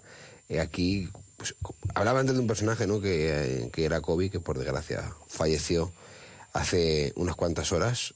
También hay personajes muy, eh, muy conocidos aquí en este país que echan una mano a Lela, ¿no? Sí, la verdad que nosotros no hemos tenido ninguna queja porque al final, como esto es preguntar a todo el mundo y siempre alguien tiene alguien conocido, y a nosotros en estos cinco años pues nos han ayudado Zidane, sus hijos, Morata, eh, Fernando Llorente, eh, Chicharito Hernández, pues muchos futbolistas y, gente reconocida, porque al final nosotros lo que queremos es un reclamo, porque al final nosotros después del torneo hacemos una, una rifa benéfica, que tú compras tu papeleta, que son 3 euros, y te puede tocar una camiseta o esto, que al final es el reclamo de que la gente, venga, pues si no vas a jugar al pádel, vete a ver la rifa a ver si te toca, vete a tomarte una cerveza y te pasas el rato, y al final es visibilidad. Que al final que Zidane salga y te haga un vídeo dona esta camiseta para el torneo de Lola Sacristán es visibilidad más que todo. A mí lo único que se me ocurría es que en el, la- en el caso de que nos esté escuchando algún familiar de alguien que padezca esta enfermedad, ya sea pareja, hijos, amigos, cualquier persona, ¿qué les dirías en el caso de que no lo viesen aún con tanta posibilidad, con tanta positividad como tú lo de la enfermedad? Es que, a ver, tienes dos formas de tomarlo. Tú te das cuenta que cuando te diagnostican ELA, tú ya sabes que ya tienes, es una condena a muerte. Tú puedes eh, tomártelo, decir, voy a estar llorando por las esquinas, voy a pasarlo mal, y al final tú lo pasas mal, pero el que peor lo pasa es el enfermo. Porque tú piensas que él es consciente de todas las habilidades o todas las capacidades motoras que tenía, las ha ido perdiendo, y además que las pierdes, ves a tus familiares devastados. Pues yo siempre lo que he dicho, que a mí, yo siempre tomo en mi experiencia personal, tampoco creo que sea un consejo aquí, Pero si tú te lo tomas con la mayor naturaleza posible, si eres, estás contento, feliz, es lo que más puede ayudar al enfermo. Y al final te ayuda a ti, porque si tú, como todo, si encaras las cosas con una sonrisa, quieras que no, se te hace más fácil. Y así como para ir terminándolo, ¿no? Eh, es verdad que en un año a lo mejor da poco tiempo a viajar, ¿no? Pero Denia fue su último destino, ¿no? Dentro de lo que es los viajes. ¿Qué significa? ¿Cómo es el montaje? ¿Cómo es la logística de viajar con alguien que tiene ELA? Pues- para que sepa la gente que se puede viajar, ¿no? Totalmente, totalmente. Eh, por ejemplo, si no, cuando nosotros, eh, hablando del caso de Denia, eh, nosotros aquí somos de Madrid, que son cuatro horas, y nosotros tuvimos que vender el coche que teníamos y comprar una Chrysler Voyager adaptada. Es decir, pues como la Chrysler, el típico monovolumen que sabemos todos, pues la última donde irían los, los tres sitios diferentes era un maletero grande donde iban las sillas, con unas, am- la silla, con unas cuerdas y todo para que eh, fuera cómoda. Al final, para un viaje largo, pues la, la sentábamos adelante. Porque imagínate estar cuatro horas tú solo sentado atrás en una silla de ruedas, hablando encima. Me acuerdo que tenía los altavoces ahí, que no se enteraba de nada, la pobre. Y, y bueno, al final es no es no son tan No, al final es como viajar con una persona que tenga la movilidad reducida, Justo. en este caso con silla de ruedas o cualquier Justo. otra, otra cosa. Así que para aquellos que tengan que darle un viaje, un vistazo a alguien que compartan en sus vidas, que sepan que hay fórmulas de hacerlo. Sí, sí, no, al final estas cosas es la mayor naturalidad, no le des más importancia a la que tiene. De verdad, Fete, muchísimas gracias por haber venido y ya sabéis, eh, la información la tenéis a través de Instagram, correo electrónico y Facebook para que podáis apuntaros y ayudar, en este caso, a intentar eh, luchar y a investigar sobre Lela. Un placer.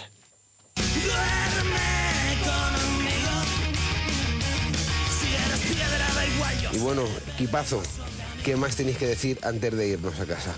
Pues nada, poco más, que nos vamos a dormir con la pala de padre a la cama, listos para el torneo. Es una buena opción, te digo. O sea, me espero no tengas una cama de 90, porque si no, no vas a entrar, a lo mejor mucho. Yo mando un beso muy fuerte a mi tío Jaime y nada, buenas noches, queridos travelers.